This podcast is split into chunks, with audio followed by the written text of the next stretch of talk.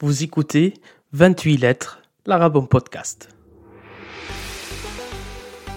Le premier podcast destiné aux francophones qui apprennent l'arabe. Je m'appelle Ahmad, ancien prof d'arabe, lassé de la manière d'enseigner les langues en France. J'ai créé ce projet sonore pour te faire découvrir l'arabe autrement. Entre anecdotes, conseils et stratégies, nous allons naviguer sur les eaux de ton apprentissage. Prêt à embarquer? Alors largons les amas. Mais avant, si tu aimes ce podcast, n'hésite pas à le partager sur les réseaux sociaux. Tu peux aussi laisser une note et un commentaire sur Apple Podcast ou sur ta plateforme d'écoute si elle te le permet.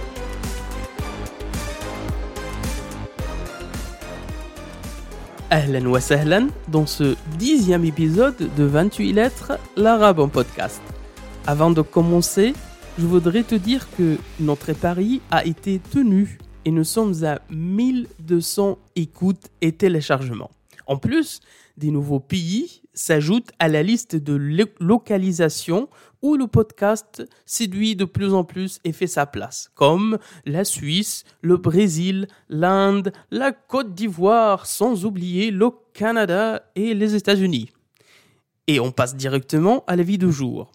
Il m'a été envoyé de Marco Salvador, qui a écrit Bonjour Ahmed, je vous suis sur iPhone Podcast et j'ai un objectif d'apprendre l'arabe. Je compte beaucoup sur votre aide, Inch'Allah. Merci. Fin de commentaire. C'est avec grand plaisir, Marco, et c'est une excellente démarche et initiative de ta part de vouloir apprendre l'arabe.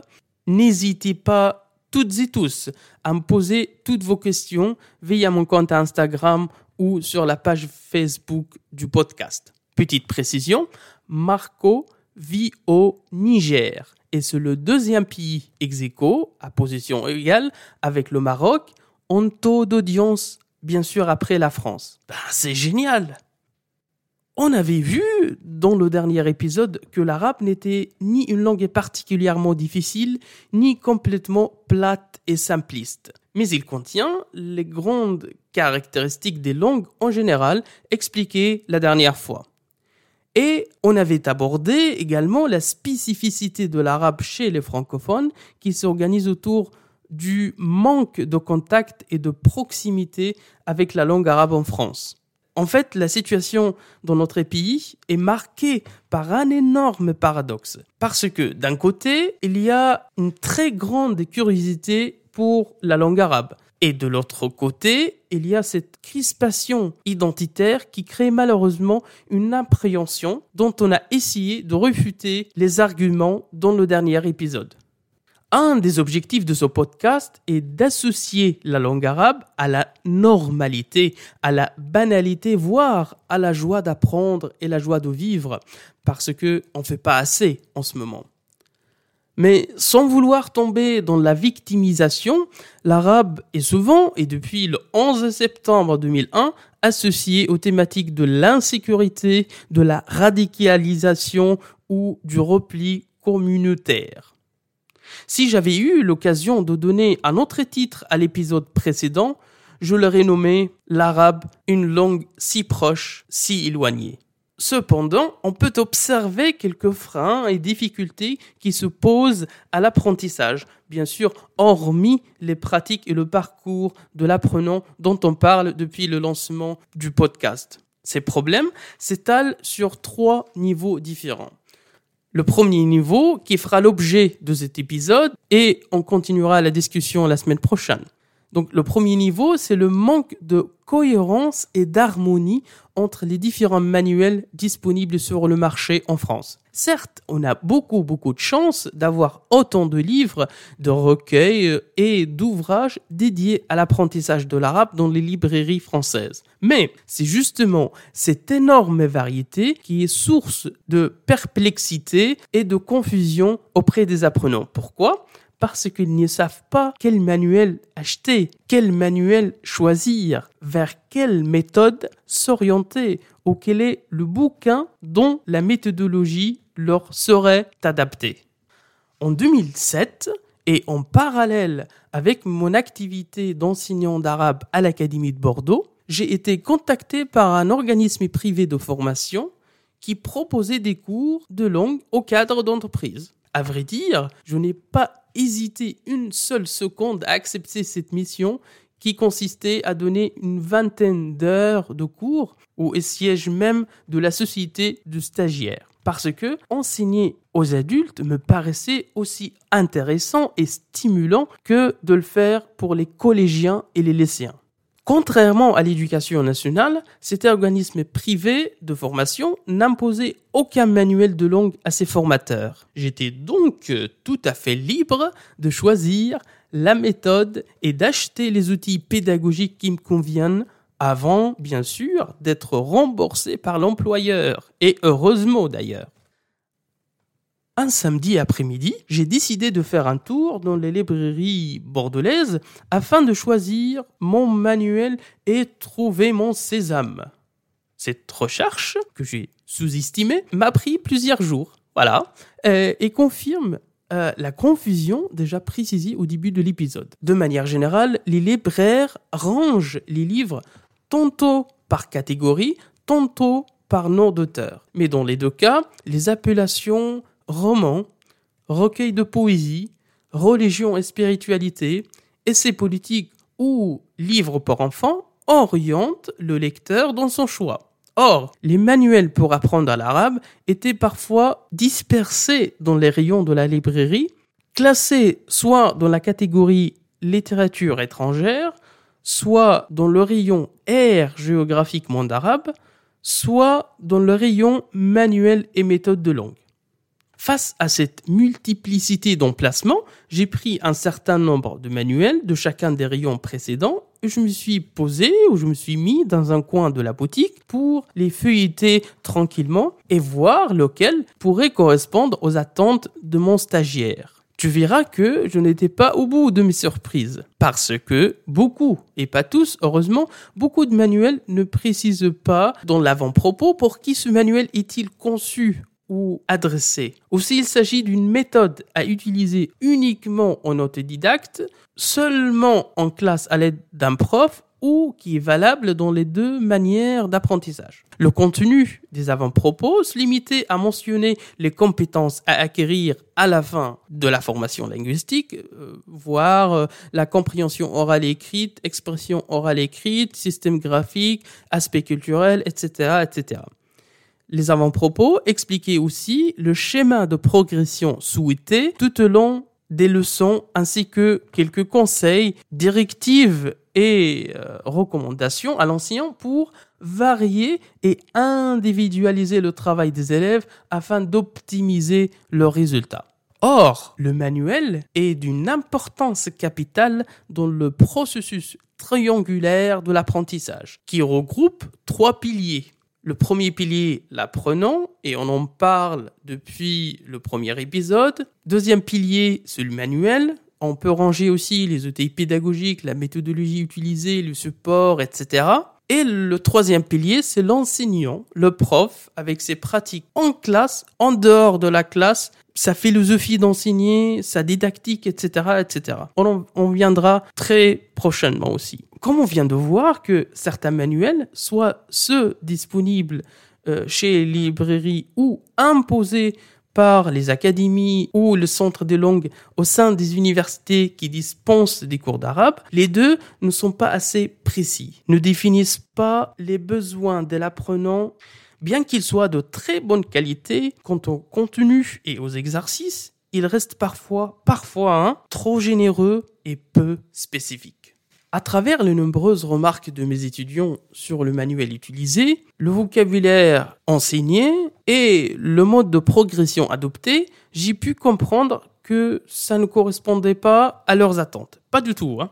Pour une simple raison, lorsque le manuel d'arabe n'est pas adapté, l'apprenant a tout de suite l'impression qu'on ne sait pas et qu'on n'a pas détecté son vrai souci. Par exemple, je n'ai jamais vu un, étudiant ou une étudiante crier de joie après avoir découvert le fascicule ou le programme du semestre en disant Ah, monsieur, c'est génial, c'est top. On dirait que c'est fait pour moi. Jamais, j'ai jamais assisté à cette scène-là.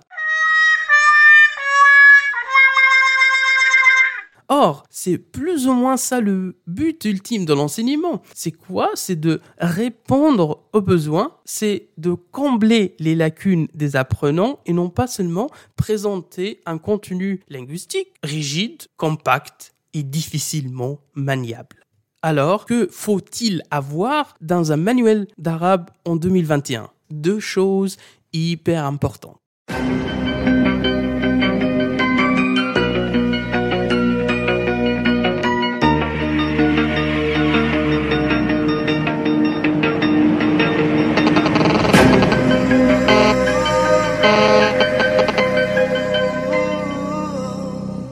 Premièrement, être bien spécifique, bien ciblé. Deuxièmement, identifier les vrais besoins d'étudiants francophones.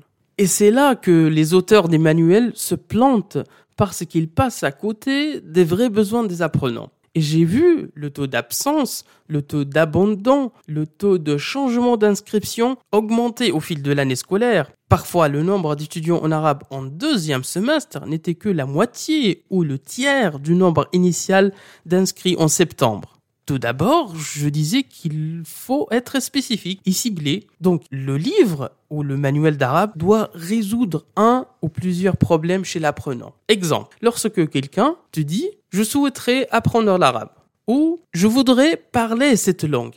D'accord? Il ne faut pas comprendre cette déclaration au sens premier du terme, ni la prendre au pied de la lettre, parce que tout simplement, cette phrase, ça ne veut absolument rien dire en réalité. Certes, on comprend le projet de la personne, son idée, mais ça reste une annonce bateau dans laquelle on peut charger tout et n'importe quoi. Tandis que si la personne te dit savoir se présenter oralement en arabe littéral, ça c'est spécifique. Ou je voudrais savoir mettre cette présentation par écrit de manière correcte, sans faute d'orthographe. Ça, c'est spécifique. J'aimerais bien regarder un film égyptien ou une série syrienne, comprendre l'histoire et suivre les événements sans avoir l'aide d'autrui. Ça, c'est spécifique. Je souhaiterais savoir traduire un bref texte de la presse sportive de l'arabe vers ma langue maternelle, le français. Ça, c'est spécifique. Le deuxième point, recherché par toi, l'apprenant, c'est que le manuel identifie réellement tes vrais problèmes. Et j'insiste bien sur le mot réellement et les mots vrais. Donc les étudiants me disaient toujours, on voudrait maîtriser l'arabe. Alors, très bien, mais qu'est-ce qu'il y a derrière ce projet, cette idée? J'essayais de décortiquer avec eux ce souhait. Je lui posais la question, pourquoi veux-tu maîtriser l'arabe? Donc la réponse était, euh, par exemple, pour pouvoir travailler avec, pour m'aider à mes recherches en master, pour parler avec ma famille originaire du monde arabe, pour suivre les infos et l'actualité de cette région via les médias, médias locaux directement, etc., etc. Et j'en passe. Bon, je creusais encore plus. Par exemple, je prends le premier. Pourquoi veux-tu travailler avec l'arabe? La, Les réponses étaient pour être traducteur-interprète ou journaliste bilingue, pour par exemple préparer un concours de la fonction publique, pour passer le CAPES ou l'agrégation et par la suite assurer un emploi stable et un revenu garanti par l'État. Là, on est sur des vraies problématiques, un vrai ressenti chez l'apprenant qui manifeste un besoin. Le besoin, c'est d'apprendre l'arabe, mais qui cache tout un projet professionnel, familial ou spirituel. Et tu vois que ça n'a rien à voir avec l'annonce initiale. Je veux parler l'arabe. Non, c'est trop général. Ce n'est pas assez spécifique. Autrement dit, personne ne veut parler arabe dans l'absolu. Ce n'est pas ça le besoin premier. Le besoin premier, c'est ta perspective à travers cet apprentissage. Donc, une conception idéale d'une méthode ou d'un manuel d'arabe, c'est celle qui va aider l'apprenant de passer de la situation problématique à la situation satisfaisante. Pourquoi? Parce que le manuel entre les deux aura solutionné son problème. Voici un exemple. Un ou une jeune francophone qui veut apprendre l'arabe pour rejoindre le siège d'un organisme humanitaire basé dans le Moyen-Orient. Nous avons la situation problématique, c'est quoi? C'est l'absence de connaissances rudimentaires en langue arabe, donc impossibilité d'entrer en contact avec les habitants locaux pour les aider au mieux. La situation satisfaisante, cette personne comprend plus ou moins les locuteurs natifs, se fait comprendre et commence, grâce ce contact direct, à mettre en place les dispositifs humanitaires nécessaires. Pour accompagner cet apprenant de la situation problématique à la situation satisfaisante, le manuel pourrait ou devrait mettre en place plein d'exercices d'abord de reconnaissance vocale de différentes lettres, avec un usage massif, ce qu'on appelle des paires minimales. C'est-à-dire, ce sont des mots dont le sens est différencié par un seul phonème. Exemple, qalb, cœur, kalb, chien. Qalam, stylo. Douleur. Alam, drapeau. Motivation, etc., etc. On peut aussi proposer de nombreuses expressions figées et formules d'usage courant à apprendre par cœur. On peut aussi l'encourager à mettre en pratique son bagage linguistique sans attendre à la perfection, car c'est en forgeant qu'on devient forgeron. C'est vraiment la règle d'or à retenir. Essaye de pratiquer très tôt ce que tu sais faire sans tarder et sans attendre ne pas faire des fautes ou améliorer ton accent. Tout ça et plus encore viendra très très rapidement si tu te mets à pratiquer avec ton niveau d'aujourd'hui. En fait, c'est exactement comme le slogan publicitaire de McDonald's. Venez comme vous êtes. Si l'auteur d'un manuel t'annonce que tu vas acquérir telle ou telle compétence en arabe, ça reste théorique. Mais s'il te dit que tu vas réussir l'épreuve d'arabe de tel ou tel concours ou tu vas pouvoir présenter un exposé en arabe littéral, là, ça peut parler aux francophones qui ont un problème ou qui sont coincés à ce niveau-là.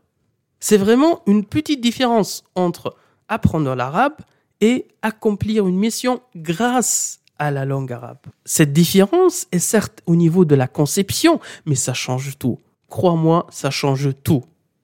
Pour résumer, un bon manuel doit prendre en compte les questions suivantes. Quel est le problème de son public cible? Que dit le public cible par rapport à ce problème au handicap? Troisième question, que pourrait-il, il revient au public cible, faire pour se libérer et surmonter ses propres difficultés?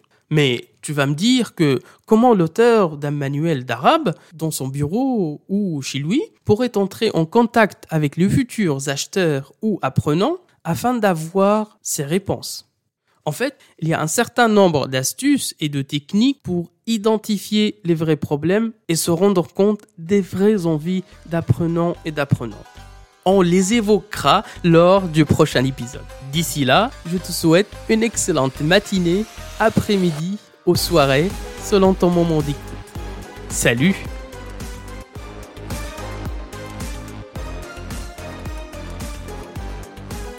Merci de ne pas avoir quitté le navire en pleine mer.